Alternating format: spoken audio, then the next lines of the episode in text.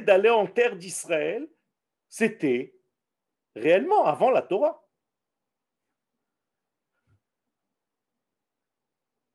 Amalek, dans son degré le plus intime, j'allais dire, connaît ce secret. C'est pour ça qu'il est contre le fait que le peuple d'Israël revienne sur sa terre. Et si vous êtes attaqué, mesdames et messieurs, par Amalek, ça se fait tranquillement, c'est au niveau individuel. Tout simplement, on vous refroidit. Asher karcha baderech, betzetrem mimitzrayim. ויזנב בך את כל הנחשלים אחריך, ואתה עייף ויגע ולא ירא אלוהים. C'est tout.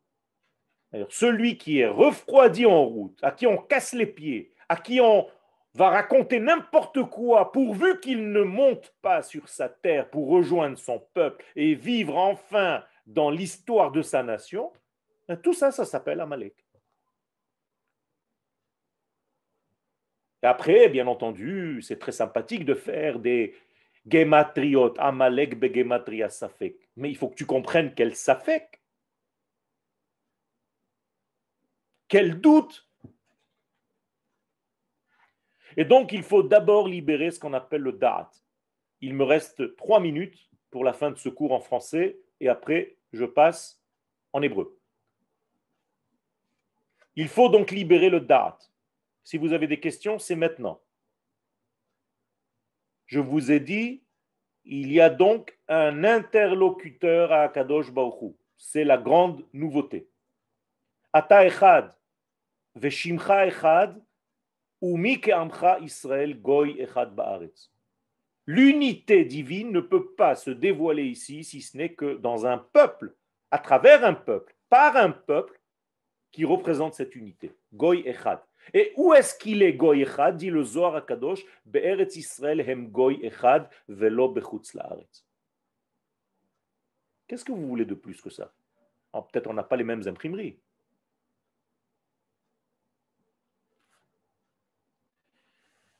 Grâce à qui tout ça? Grâce à cette sortie d'Égypte qu'Akadosh Baruch va faire lui-même. Ani velo malach. Ani Hashem. Ani hu velo acher. Yutke vavke. Ça, c'est la véritable sortie d'Égypte. Formatée par Akadosh Baruch Et agi par Akadosh Baruch Nous étions trop faibles. On n'arrive pas à se tirer les cheveux pour se sortir soi-même de l'eau.